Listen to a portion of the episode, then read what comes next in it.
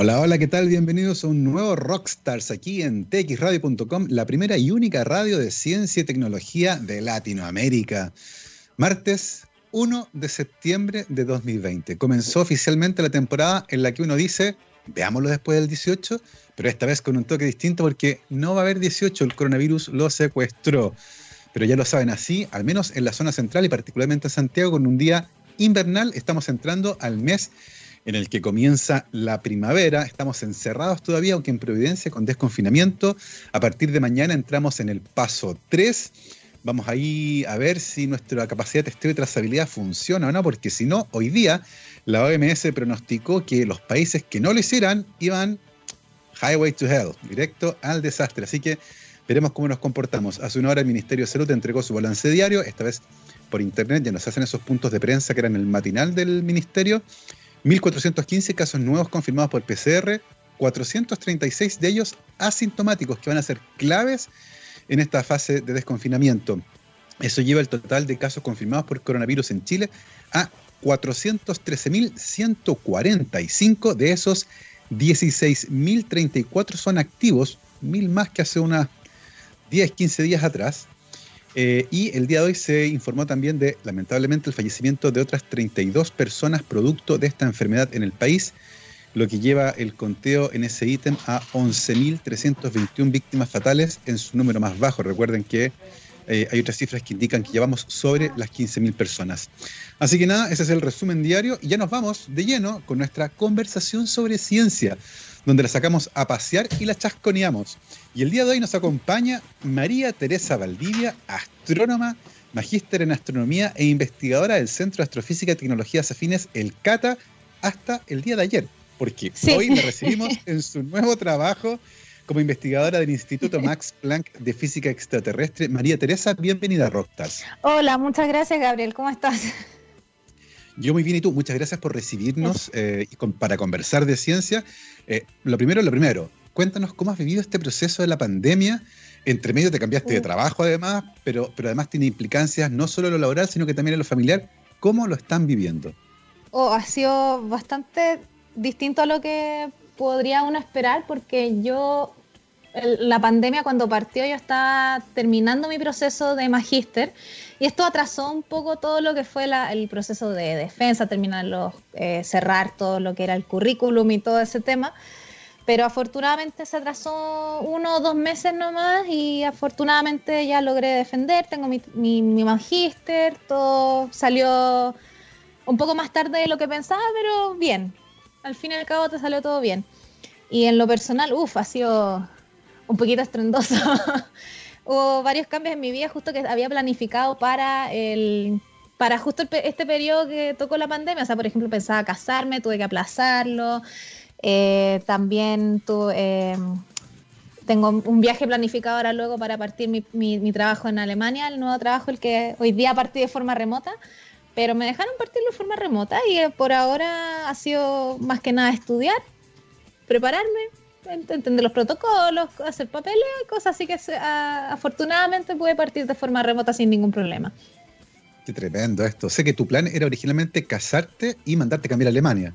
Claro. Entonces va a ser al revés.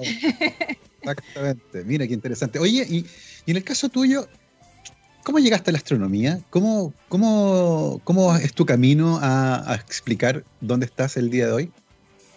Bueno, yo mi interés por la astronomía partió, yo diría, bastante temprano. Cuando era bastante pequeña, igual me gustaba siempre mirar el cielo. Yo fui scout durante muchos años, entonces siempre íbamos a lugares donde estaba claro. Y al principio, de hecho, a mí, siempre estuve interesada por el área científica. Siempre noté que tenía aptitudes cuando era más pequeña, que tenía curiosidad. Yo escargaba en la tierra, veía los bichitos, eh, me, metía, me metía donde no me tenía que meter, cosas de ese estilo.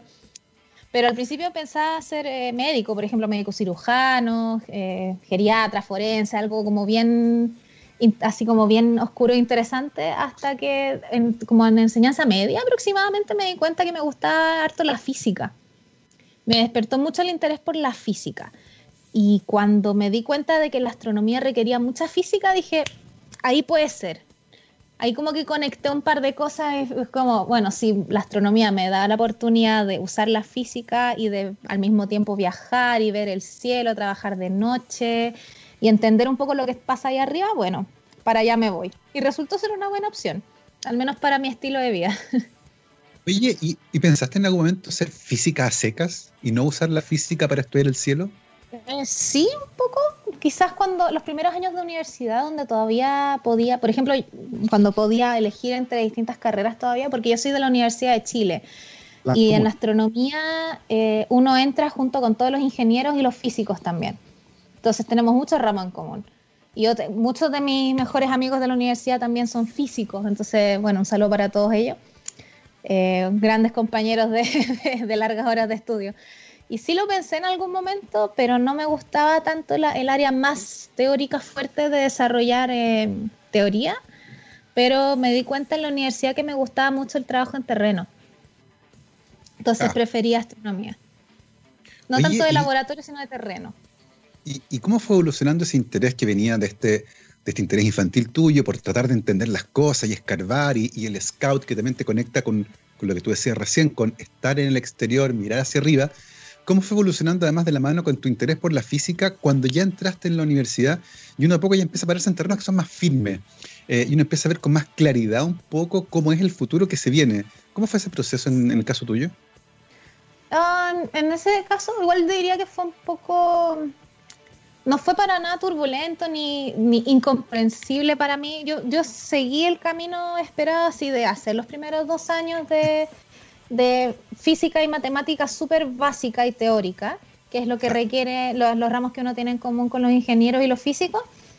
Y ahí me, como que me di cuenta de que necesitaba más tierra, necesitaba salir, porque esos años son de meterse en un libro y no, y no, no levantar la cabeza en dos años. Entonces, cuando ya me metí un poco más a los ramos de, de especialidad, ahí me como que me, me, puse mucho más cómoda y ahí me, fui dando cuenta de que era un poco más lo mío porque me gustaba la temática, tanto como la temática como trabajar con los datos que nos presentaban, porque ah, eh, habían ramos más prácticos, por ejemplo, unos de investigación que uno le llamamos investigación dirigida, que ahí de hecho conocí a mi profesora de magíster. Y ahí yo me sentía bastante cómoda trabajando con los datos tanto en el computador como en terreno, y lo último, y diría que el, el culmine cuando ya decidí como ya, si esto es lo mío, fue la primera vez que fui a observar con mi profesora guía. Ah. Eso fue el, último año de universidad. Y ahí yo me enamoré del terreno. fui a observar al telescopio que se llama mm, Apex, que es el Atacama Pathfinder Explorer, que es el primer, si es, no sé si el primero o el segundo radiotelescopio que se puso en el llano Chagnantor, donde está Alma y cuando vi el terreno. La del agujero negro, ¿no? El Apex. Sí, eh, fue uno de los que participó en la fotografía del agujero negro, de hecho.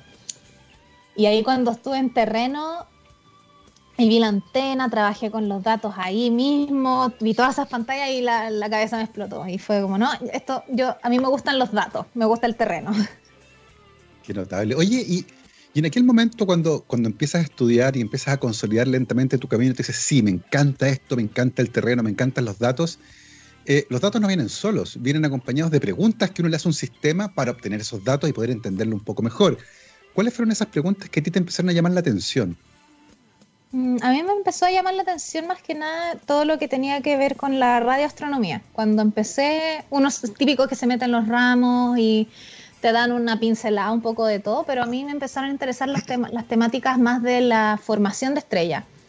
Entonces, me, ahí cuando me empecé a meter me di cuenta de que estaban todas estas preguntas abiertas sobre cómo, cómo, se forman las estrellas masivas, por ejemplo, a diferencia de las estrellas más, más pequeñas cómo eh, son los distintos medio eh, ambientes en los que se forman las estrellas. Entonces ahí fui acotando un poco y ahí descubrí a la profesora Mónica Rubio, que fue mi profesora de tesis de magíster.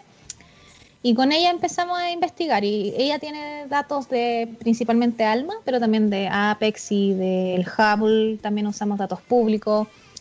Entonces por ahí empezamos a trabajar y estos datos se asocian más a la pregunta de cómo se diferencian distintas nubes moleculares o eh, cunas estelares en distintos ambientes. Esa es la pregunta que más nos interesó, al menos en mi tema de tesis. hay una, hay una suerte de imagen icónica, clásica, estereotípica tal vez, del astrónomo que es un señor viejito eh, mirando por el ocular de un telescopio hacia el cielo. Eh, pero parte importante del trabajo de los astrónomos no ocurre así. Eh, de hecho, no son todos hombres viejos. Hay mujeres jóvenes, por supuesto, como tú, todo. pero, pero hay otra rama que tiene que ver con los radiotelescopios, que tú lo mencionaste. Y, y, para mucha gente todavía es curioso esto de que se mire al cielo usando una antena. ¿Cuál es la principal diferencia para quienes nos escuchan entre observar directamente la luz que viene de una estrella y analizar eh, emisiones del, espectro electromagnético utilizando una antena? ¿Qué cosas distintas podemos analizar en cada caso, por ejemplo? A ver, habría que partir diciendo que el ojo solamente captura una pequeña parte del espectro electromagnético. O sea, nuestro ojo está adaptado, yo diría, evolutivamente a capturar los colores de la naturaleza. Entonces somos súper perceptibles al verde, eh, también un poco, más, un poco menos al azul y un poco menos al rojo. Por ahí van más o menos los, los, conos, los bastones que tenemos en, la, en el cuerpo. Pero hay un montón de información que nosotros podemos obtener, en particular ah, cuando yo, lo, que yo trabajo que es del área infrarroja y el milimétrico. Y eso son similares a, las ondas que vienen, por ejemplo, de los televisores, de las antenas. Y por eso usamos antenas parabólicas en el fondo. Lo que hacemos es capturar eh, señales con antenas que tienen una longitud de onda similar a las que salen para transmitir eh, la televisión y la radio, como la que están, bueno, esta es una radio online, pero una radio típica con frecuencia modulada y, y, amplitud modulada, pues, se capturan con este tipo de antenas. Entonces, ese tipo de información viene de objetos fríos. En, en particular, eh, por ejemplo, los que trabajo yo, es polvo frío. Incluso polvo tibio. Con frío me refiero a fríos que ah. vienen de menos 200 grados Celsius. Claro, es frío, frío. Menos, de menos 150 a menos 200 grados Celsius más o menos. O incluso un poco más, menos 250, dependiendo del ambiente en que uno puede ver. Pero más o menos por ahí se emite en el infrarrojo y en el milimétrico. Y hay algunos otros sistemas, eh, digamos, no termales, digamos que no emiten calor, pero que sí emiten energía que también se pueden ver en ese rango. Entonces nosotros obtenemos ahí información de las moléculas de gas que hay en el, en el ambiente, y en este caso del espacio, y por eso necesitamos irnos afuera de las ciudades, porque si no nos estorban emisiones microondas de, por ejemplo, un, un horno microondas, la televisión, la radio y todas esas cosas. Entonces, eh, para ir cerrando un poco la idea, así nosotros estudiamos lo que son los objetos fríos y en particular a mí eso me sirvió mucho para mi tesis porque yo quería ver eh, las nubes moleculares que consisten de polvo frío que se está contrayendo para formar una estrella. ¿Y cuál es la relevancia que tienen esas nubes moleculares? ¿Son básicamente el material de partida para fabricar una estrella? Claro, eh, las nubes moleculares se sabe, ahora se sabe que están formadas principalmente de hidrógeno molecular. Entonces, ese material, mientras se va contrayendo, va sufriendo cambios físicos y químicos que al final cuando se contrae lo suficiente ya empieza a generar fusión de hidrógeno a helio, que es lo que básicamente define una estrella. Entonces, por eso las nubes moleculares también se conocen como cunas estelares. Mira qué bonito, la cunita. Oye, me interesa una cosa, una cosa interesante. Tú mencionaste APEX, que es un radiotelescopio que se encuentra en el desierto en el norte de Chile eh, que es un radiotelescopio que no fue construido con dineros del Estado de Chile, eh, sino que es un esfuerzo internacional en, que, en el que, no, sé en este caso, pero usualmente varios países colaboran y construyen el radiotelescopio en el mejor patio que puedan encontrar en el mundo. Y en este caso fue nuestro patio. Eh, y eso ciertamente es una ventaja porque tú, por ejemplo, y otros astrónomos chilenos pueden acceder a equipos que probablemente nosotros jamás hubiésemos podido construir por el costo que tienen. Eh, ¿Cómo visualizas esta, esa relación entre tener este patio tan bacán que tenemos y el que vengan proyectos internacionales y que facilitan justamente la formación de nuestros astrónomos? Yo encuentro que es una, una, simbiosis bien positiva que se da entre los distintos países, porque en el fondo el conocimiento tiene que ser abierto. Mm. Y una de las grandes formas de colaborar con estos, eh, con estos avances científicos no necesariamente tiene que ser a través de dinero. O sea, por ejemplo, puede acá justo ocurre esa combinación de que Chile por sí solo, y yo creo que ningún país por sí solo tampoco hubiese sido capaz de mm. construir un radiotelescopio, por ejemplo, como Apex, incluso y, yendo más, más caro todavía como Alma, que son 66 antenas, no una. eh, si es que no fuera por la colaboración mutua. Y eso igual es un es una linda simbiosis y un lindo mensaje de que no podemos trabajar solos tampoco. Entonces, Chile no tenía la plata, pero sí tenía un súper buen terreno. Y qué mejor forma de invertir en ese terreno que en generar conocimiento. Siempre, por supuesto, con todo el respeto que se le, que se le tiene que dar a los lugares, por ejemplo, sagrados, que en, este momento no recuerdo bien qué comunidades de pueblos originarios puede haber en esa región, pero eh, por lo que sea, al menos hay un equilibrio bastante bueno entre la, ocupación del terreno y la colaboración con la comunidad local. Entonces, al menos en ese sentido, hay un buen equilibrio en, ese aspecto más nacional y eh, con la relación con, la, con lo nacional y también con lo internacional. En particular, si no me equivoco, Apex está eh, una colaboración europea, en particular de los suecos y de la ESO, y también del Max Planck y de Chile.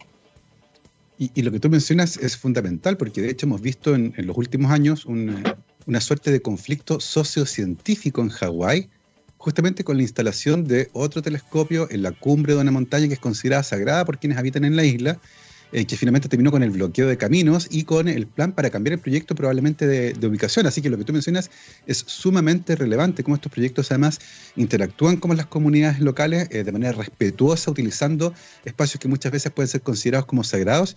Y eso en armonía permite que todos como especie nos beneficiemos eh, de este instrumento que permite entender un poco mejor, en el caso tuyo, por ejemplo, cómo se forman las estrellas. ¿Qué preguntas, qué preguntas específicas intentaste resolver en tu, en tu magíster y cómo terminó ese viaje? En mi magíster en particular, la pregunta científica era ver cómo eran las propiedades físicas de nubes moleculares a, escalas, por ejemplo, de un parse, que son aproximadamente cuatro años luz de diámetro, en distintas regiones de baja metalicidad. Ahora, ¿qué pasa en la baja metalicidad? Que por lo general las nubes moleculares no se pueden observar directamente usando el, trazas de hidrógeno, porque el hidrógeno a las temperaturas que emite la nube molecular es prácticamente invisible, no, no, no se puede ver. Y no, porque se, eh, y no porque no tengamos la resolución ni nada, sino que porque el hidrógeno no tiene líneas eh, ni emisión excitada a esa temperatura simplemente, entonces es invisible. Entonces lo que usamos es monóxido de carbono. Y el monóxido de carbono es una molécula que se excita muy fácilmente en ambientes fríos. Eh, tiene lo que se conocen como líneas de emisión, que se debe a su estado energético. Y esos estados energéticos son fáciles de excitar. Y el problema que yo estaba investigando en particular era que la, emisión de monóxido de carbono, dependiendo de la metalicidad, que es la cantidad de, de metales o elementos distintos de hidrógeno y helio, es mucho menor, por ejemplo, en las nubes de Magallanes que en la Vía Láctea. Entonces es más difícil trazar monóxido de carbono y a la vez emisión de polvo en esas regiones de baja metalicidad. Entonces, dado que es más difícil, con mayor resolución, ALMA y APEX nos pueden ayudar mucho a verlo. Y había que ver principalmente si las propiedades que nosotros podíamos trazar eran muy distintas, dependiendo también entre ellas, entre el ambiente en las nubes de Magallanes, tanto como en la Vía Láctea. Y lo que nos dijo un poquito este camino es que más allá de la metalicidad o de la cantidad de metales que hay, influye también bastante el ambiente en el que se encuentran, digamos, la cantidad de estrellas, la energía que circula. Por ejemplo, si hay muchas estrellas que emiten mucha luz, puede que las, eh, las nubes moleculares hay una probabilidad de que sean más pequeñas todavía, dependiendo de qué tan densas pueden ser. Y hay un montón de propiedades físicas que pueden ir cambiando más allá de la metalicidad pero con el ambiente y la cantidad de estrellas que hay alrededor. Y eso también eh, encontramos que la cantidad de estrellas y la energía que hay alrededor de las nubes moleculares sí influencia mucho cómo van a terminar estas eh, nubes moleculares, cómo parten, básicamente. Oye, y, y se pueden observar, porque tengo entendido que tienen edades distintas diferencias sustanciales en la formación de estrellas y la presencia, por lo tanto, de estas cunas entre una galaxia como la nuestra, por ejemplo, y lo que pasa en las nubes de Magallanes? Eh, lo que se ha visto es que, por ejemplo, en la, Vía Láctea hay harta formación de estrellas masivas y actuales, pero lo que se ha visto es que hay, eh, en las nubes de Magallanes, por ejemplo, está la región de formación estelar más activa de todo el universo local. Y eso igual es algo sorprendente porque son galaxias, las nubes de Magallanes son galaxias que se conocen como galaxias enanas, mm. que están bastante cerca de la Vía Láctea y, pareciera ser que son mucho más jóvenes que la Vía Láctea, porque tienen una gran cantidad de estrellas jóvenes. Entonces se sabe que son un poco más jóvenes y que aparte eso puede generar que estas estrellas, o sea, estas galaxias estén generando, estamos viendo las estrellas que están generando como primera generación. En cambio, acá se puede considerar que allá hay, han habido como tres o cuatro episodios de formación estelar en la Vía Láctea. Y cuando me refiero acá es en la Vía Láctea, ¿verdad? Estamos, usted está aquí, hay una foto muy buena, sale la Vía Láctea y marca ahí la posición de nuestro sistema en este vasto, la vasta arena cósmica, como decía Carl Sagan. Oye, eh, María Teresa, ¿quedaste contenta con tu, con tu magíster y qué camino tenías trazado? Porque entendemos que la pandemia interrumpió alguno de tus planes. Eh, ¿Fue tu idea siempre hacer algo como lo que vas a hacer a partir de ahora? ¿Pensaste en, dedicarte a otra área? ¿Cómo, ¿Cómo, fue ese camino saliendo ya del magíster? En el plan al menos originalmente trazado. Eh, yo tenía un plan de investigar un poquito el mismo tema para mi doctorado, porque mi plan original eh, siempre fue investigar un doctorado después del magíster. Y yo siempre quise eh, investigar en Europa. No, por lo general hay un, hay una división después de la licenciatura que es o estudias un doctorado en las Américas o te tienes que hacer un magíster para poder estudiar un doctorado en las Europas o en alguna otra área del mundo. Y yo siempre quise irme a Europa eh, y no sé por qué, pero era porque principalmente yo creo que era por una razón personal de que me gustaba viajar y Europa era un lugar que yo no conocía. Entonces, y como que pensando así como, ya, igual es como uno de los lugares más lejanos que podría alcanzar y mejor aún si es que voy a investigar. Y a través del magíster fui conociendo los institutos que hay en Europa y me tincó mucho el Max Planck. Porque aparte que trabajaban con Apex, y por ahí los conocí principalmente, me gustó mucho que tenían distintos institutos y, y, me, y postulé a varios de esos institutos Max Planck y quedé en uno, que es el Instituto Max Planck de Física Extraterrestre, en el que estoy trabajando ahora. Entonces, mi plan en verdad era viajar, eh, en este momento ya estar en Alemania, porque a mí me, mandaron mi carta de aceptación en febrero, como a fines de febrero. Y claro, ahí todavía no había pandemia, o al menos se tenía una idea de que estaba esta pandemia surgiendo en alguna parte de China, pero como que todavía no estaba muy inculcado en nosotros hasta que llegó la segunda semana de marzo y todos nos encerramos. Entonces, mi plan original era viajar a mediados de agosto y estar ya en septiembre tratando de trabajar de forma presencial.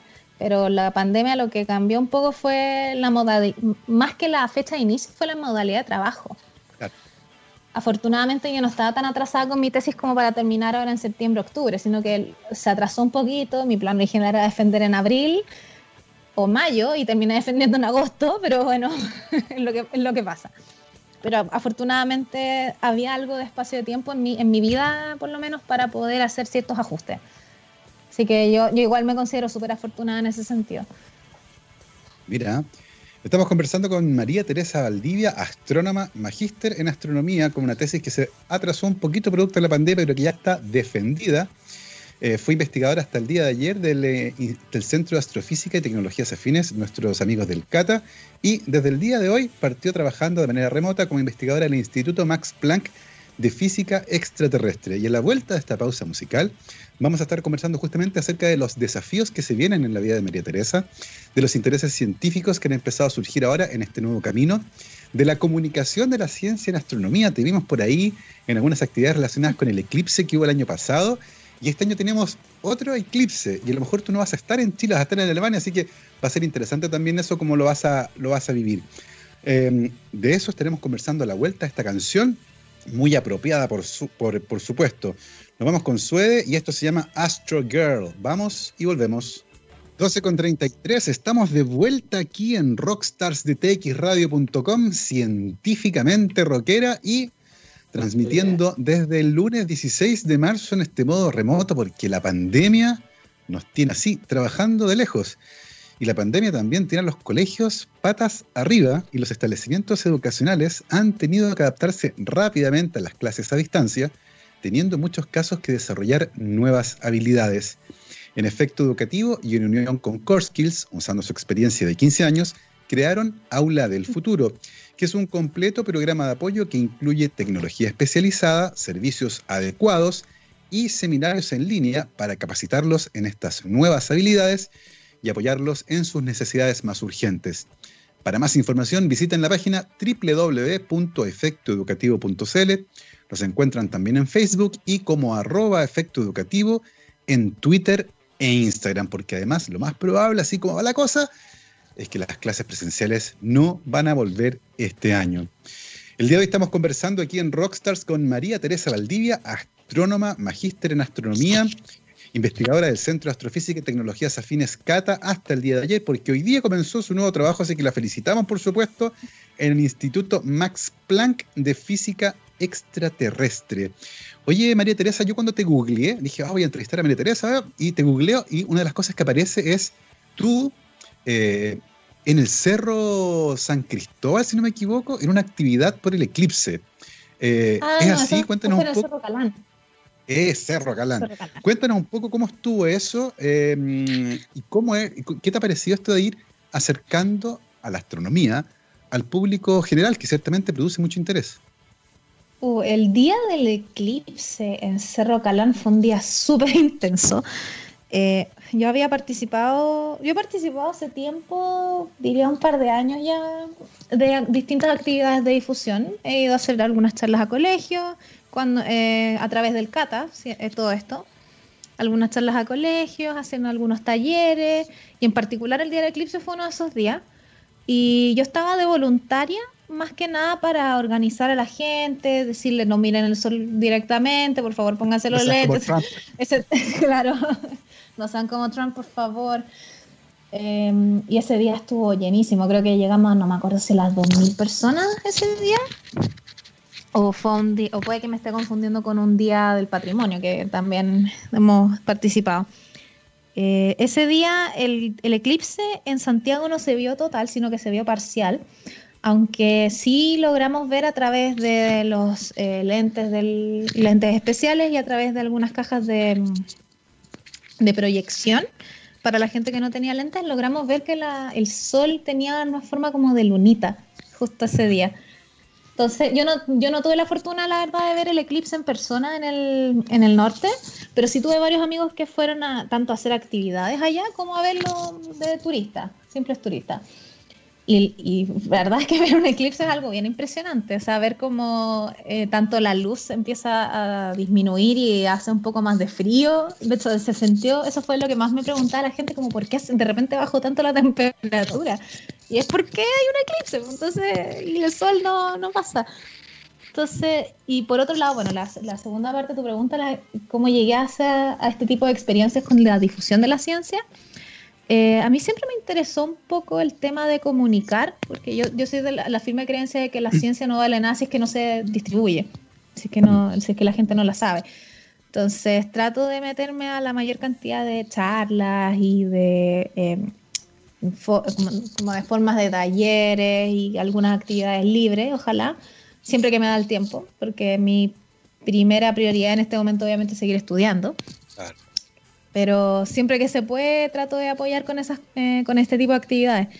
Y el Cata en ese sentido también me, a través a través del periodista David Azócar y también cuando estaban eh, eh, otros periodistas en Calán también, eh, también nos ayuda a participar harto.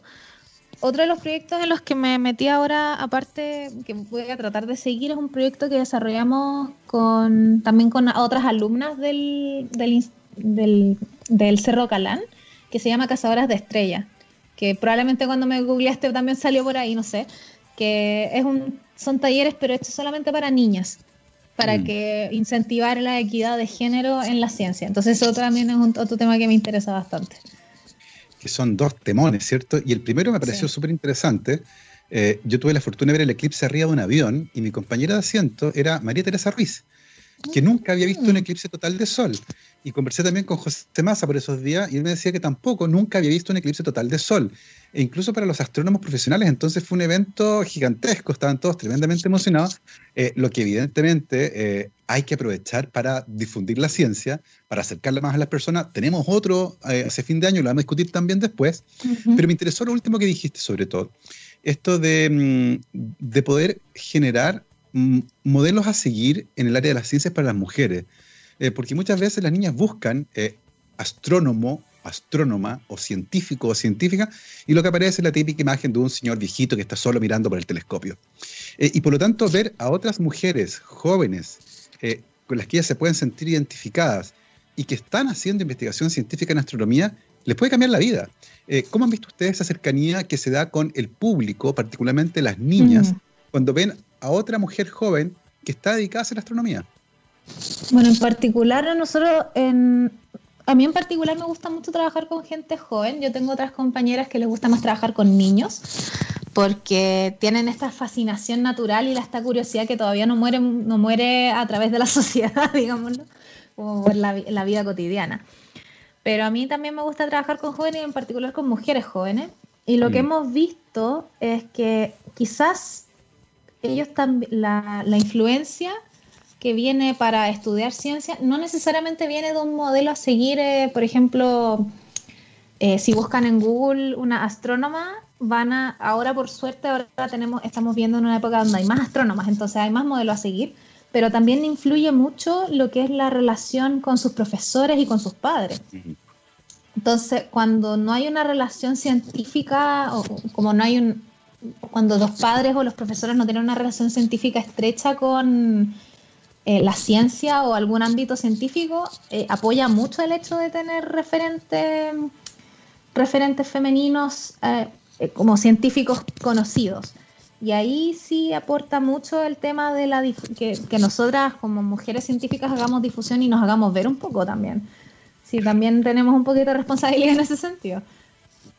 Exactamente, que empezar a mostrar, como decías tú, esta, esta necesidad de compartir lo que ocurre dentro de los observatorios, eh, dentro de los rayos telescopio y compartirlos con el público, que finalmente eh, ese ejercicio los hace partícipes y los sube en este carro de generación del conocimiento, donde muchas veces eh, muchos están excluidos. Así que ahí está la tremenda labor súper relevante y que en Chile tiene un tremendo impacto de la, de la comunicación científica.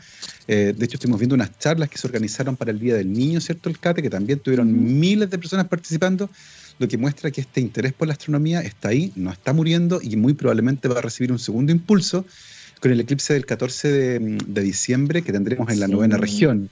¿Cómo, ¿Cómo, visualizas los preparativos que se han realizado? Porque entendemos que en tiempo de pandemia ha sido súper complejo, los intereses y la agenda están puestas en otra parte, pero el eclipse va a ocurrir igual. Eh, y si bien es cierto, en el sur puede que esté nublado, eh, la verdad es que es en verano, así que veamos cómo se viene. Eh, ¿Cómo, cómo, lo, ¿Cómo has sentido que se está viviendo eso? ¿Lo mató la pandemia? Yo siento que lo, lo disminuyó un poco la pandemia, pero no lo ha matado por completo. Eh, no sé cómo andarán la gente de los con respecto a los planes de viajar al sur. Eh, en particular, yo no, yo tenía un poco el plan de viajar al sur. Eh, si es que partía en Alemania en septiembre, quizás para venir para Navidad, alcanzaba justo a, pasar, pero al final eso no va a pasar. No voy a venir para diciembre, pero eso, bueno, en, ese sentido, ese tipo de cambios sí se han dado por la pandemia, como gente que ha tenido que cancelar sus planes a viajar, en particular al sur, me parece que está, en este caso es la región de la Araucanía. Pero por lo que he visto también hay hartos preparativos. Eh, ya tomando un poco esto de la modalidad online, sí han habido ciertas charlas y ciertas actividades relacionadas al eclipse que ya están mm. tomando vuelo. Eh, sí. nos tenemos que ir acostumbrando al hecho de que probablemente sea todo online y probablemente tengamos que ver el eclipse online, pero sí se han estado preparando algunas plataformas. Y en particular el Cata ahora el último tiempo ha estado eh, preparándose con, mayor actividad online. O sea, las charlas del Día del Niño, como dijiste tú, fueron todo un éxito. Y ahora vamos, estamos siguiendo con esa línea, básicamente. Tratando de mejorar la presencia en redes sociales, porque nosotros creemos que esa es como la vía en la que vamos a terminar viendo el eclipse, en el fondo. Exactamente, muy probablemente sea como las votaciones del Congreso de manera telemática por eh, redes sociales, ¿cierto? Por, eh, como nosotros, porque estamos transmitiendo nuestra entrevista aquí a través de Internet. Oye, María Teresa, cuéntanos un poco, porque tiene un nombre cool, esto del Instituto Max Planck de Física Extraterrestre. Cuéntanos un poco acerca de este Instituto Max Planck, en qué parte de Alemania está eh, y cuáles son sus intereses científicos. Mira, el Instituto Max Planck de Física Extraterrestre es eh, un uno de los varios institutos Max Planck que hay. Eh, ah, claro, la, eh, la, traducción del alemán es un poquito más, un poquito más difícil, pero claro. Los institutos Max Planck son distintos institutos que se enfocan en distintas áreas de las, de la ciencia. Entonces, este en particular se enfoca en lo que es la física extraterrestre, digámoslo así, y se enfoca en, en, eh, en teoría, la palabra extraterrestre es, cualquier cosa ajena a la Tierra. Entonces, igual esto es un poco extraño porque este instituto se encuentra en la ciudad de Múnich, en un, bar, en, en, una, en un suburbio, digamos, que se llama Garching, donde también está el Instituto Max Planck de Astrofísica, están uno al lado del otro, básicamente. Entonces, eh, si uno va y busca, eh, uno encuentra que hay varios institutos dedicados a astronomía. Entonces, en el fondo, el hecho de que difieran un poco en el nombre es simplemente porque los distintos grupos se formaron en distintas ciudades y se quedaron ahí. Pero un poco el foco de el Max Planck eh, como este instituto, en general es ciencia dedicada a astroquímica, a eh, energía infrarroja, energía, altas energías como rayos X, y la otra área que tienen fuerte es la parte de la óptica. Esas son las áreas que hay en el Max Planck en que yo voy. Hay otros Max Planck, por ejemplo, que está justo al lado, que es más de física teórica aplicada a astronomía. Dale. Por ejemplo. Eh, ¿Qué más puedo decir del Max Planck que no se me puede estar olvidando? que es un instituto reconocido por el gobierno alemán y, que tiene un gran prestigio y por lo tanto es súper... Em, la gente se pelea por entrar. en cualquier instituto Max Planck la gente se pelea por entrar. Digamos que los Max Planck hasta ahora he encontrado súper buen recibimiento. O sea, yo adoro a mi nueva preferida. Eso también es importante. Digamos lo que los Max Planck son de los institutos de investigación científica más reconocidos en el mundo. Tienen eh, áreas de investigación en distintos eh, intereses, no solo en astronomía, también en biología, por ejemplo, también son tremendamente reconocidos. Oye, María Teresa, y cuando ya por fin todo se empieza a mover, eh, aunque tú nos dijiste que ya empezaste a trabajar de manera remota desde Santiago, tu, nuevo, tu nuevo cargo ahí en el Max Planck, eh, ¿dónde van a ir tus preguntas ahora? ¿Por dónde va a ir tu investigación en este nuevo desafío que comienzas? En este momento mi pregunta va a cambiar un poco porque ya no voy a estar investigando tanto eh, las nuevas moleculares en batalicidad, como estaba viendo, voy a ir a una escala más pequeña. Eh, en vez de estar investigando la nube molecular donde se forman varias, pueden formarse varias estrellas a la vez, ahora voy a ver la formación de estrellas de forma independiente. Eh, la formación de estrellas es un, proceso que no se entiende muy bien todavía, se entiende que mm. hay un colapso gravitacional de una nube molecular, pero el momento en el que se forma esta protoestrella, antes de que empiece a generar eh, helio a partir de hidrógeno, hay un montón de procesos físicos relacionados con el gas y el polvo que la rodean que no se entienden muy bien. Y eso es una escala de la estrella individual. Y lo que me voy a enfocar en, eh, en mi investigación ahora es cómo es este proceso a través de la física y de la química. ¿Cómo es este proceso en el que la nube molecular colapsa para formar una protoestrella y cómo se forma lo que se conoce como el disco protoplanetario alrededor de ella? Esa primera fase es lo que quiero investigar ahora pero en la Vía Láctea. Y, en ese sentido, eh, y tú nos dijiste, la escala en la que vas a preguntar ahora es mucho más pequeña, ya no es varias estrellas formándose en un mismo lugar, sino que eh, mucho más local, mucho más, eh, a una escala un poco más pequeña. En ese sentido, ¿qué desafíos tecnológicos tiene? ¿Qué tipos de instrumentos tienes que usar y qué tipo de información vas a requerir para poder estudiar con mayor precisión ese ambiente en particular? Bueno, en particular nosotros estamos viendo los primeros como de las primeras 10 a las 500 unidades astronómicas, que eso es como 0,01 año luz, que es bien chiquitito. Y lo que, estamos, lo que necesitamos más que nada son datos interferométricos, porque necesitamos una muy alta resolución.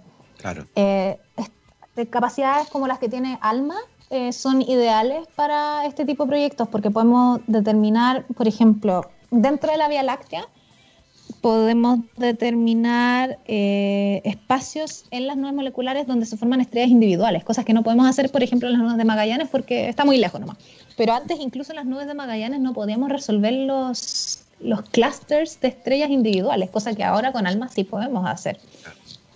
Entonces, imagínate esa resolución llevada al plano local, nos permite ver en alto detalle cosas como flujos de monóxido de carbono saliendo espontáneamente de una estrella, los discos con sus detalles. Por ejemplo, la imagen de HL Tau, de, que es un disco protoplanetario muy famoso, eh, se ven los detalles del mismo disco protoplanetario y las líneas donde puede que se estén formando planetas.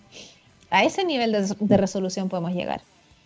Qué maravilloso. Y eso es lo que, intento ver yo.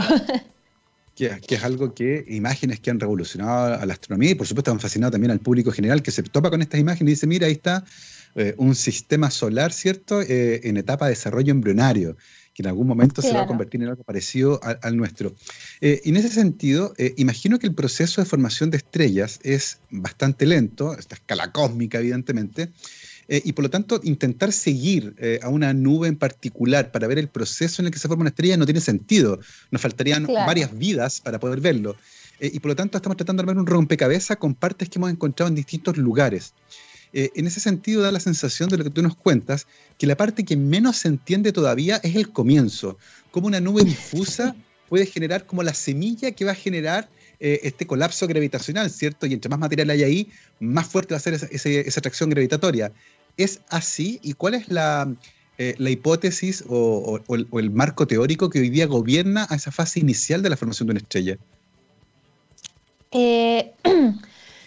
el actual marco teórico más bien está basado en distintas fotografías que podemos tomar nosotros de distintos sistemas. Nosotros sabemos que esos sistemas tienen distintas etapas de evolución, pero no tenemos muy claro cuánto ha pasado en tiempo desde, por ejemplo, que se forma como la nube molecular y cuando cae. Sabemos que esa escala de tiempo es 10.000 a aproximadamente 10 millones de años dependiendo de la masa que tiene. Mientras más masa, más rápido o sea, en este caso mientras más masa, más lento, perdón.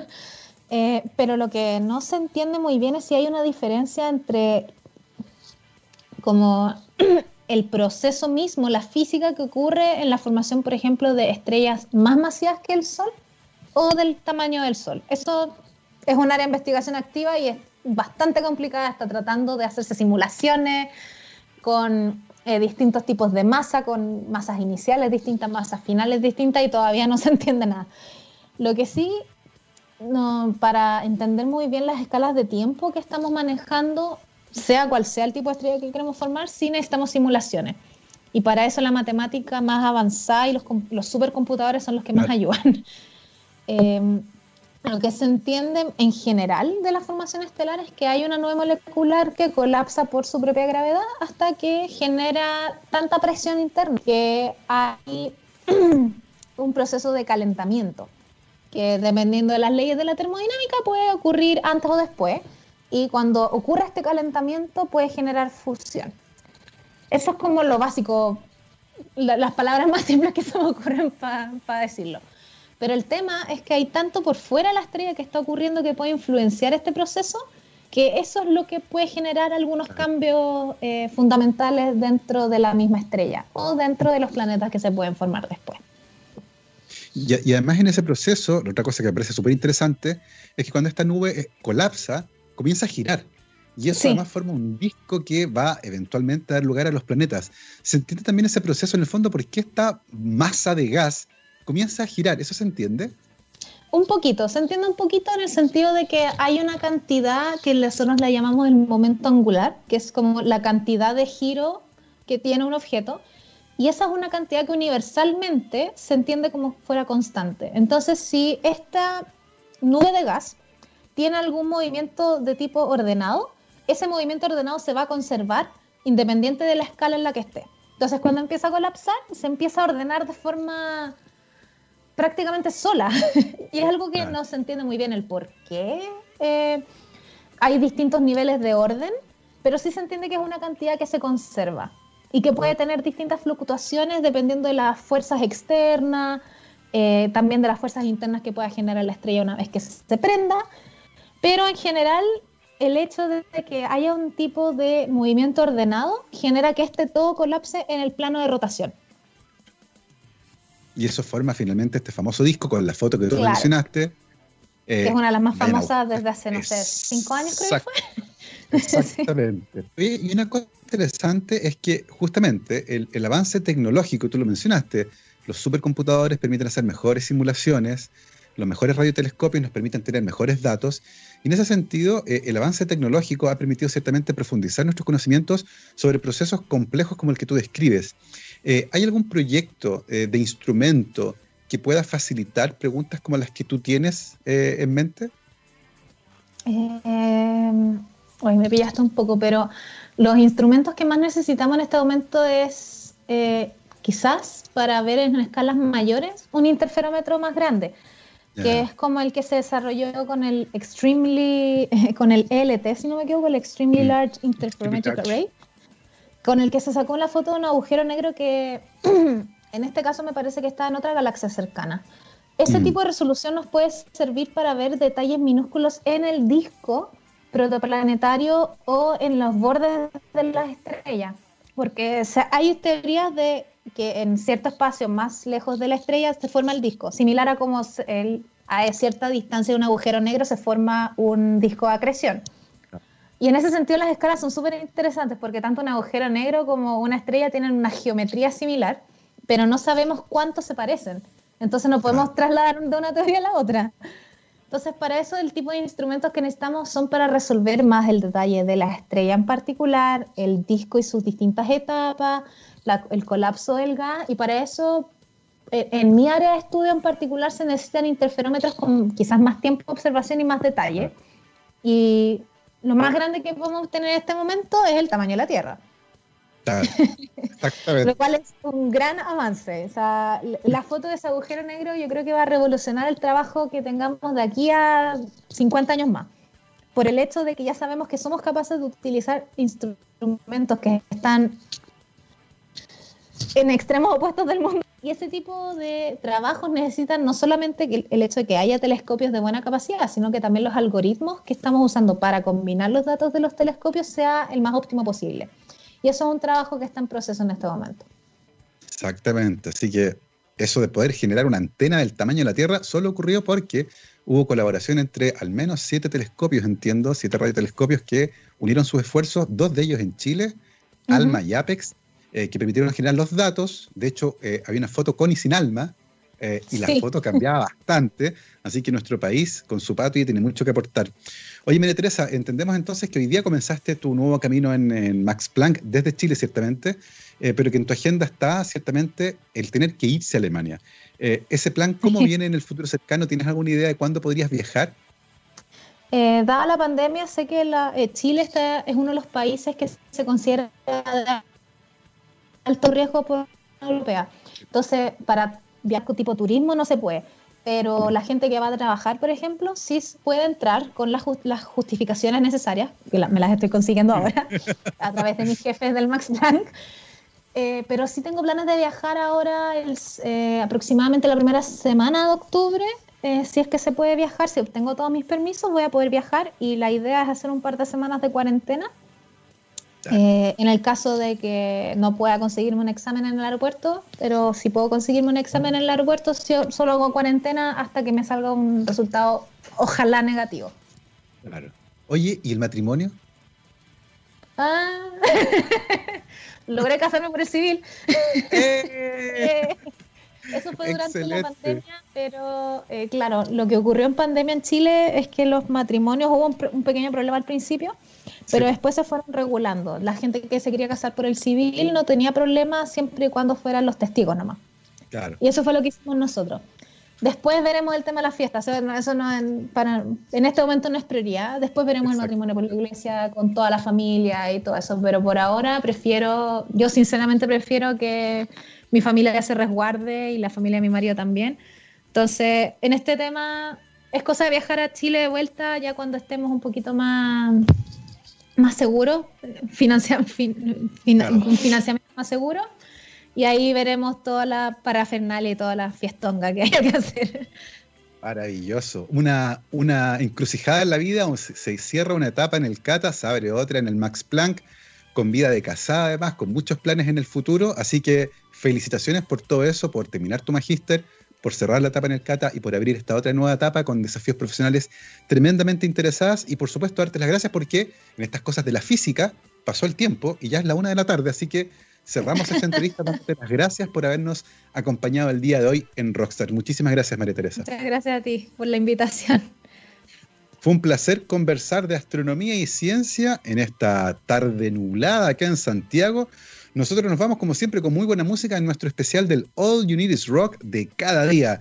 Nos vamos con un bandón. Estos son los señores de Jetro Tool. Aqualang abre la serie. Nos vemos mañana, que estén muy bien. Chao, chao.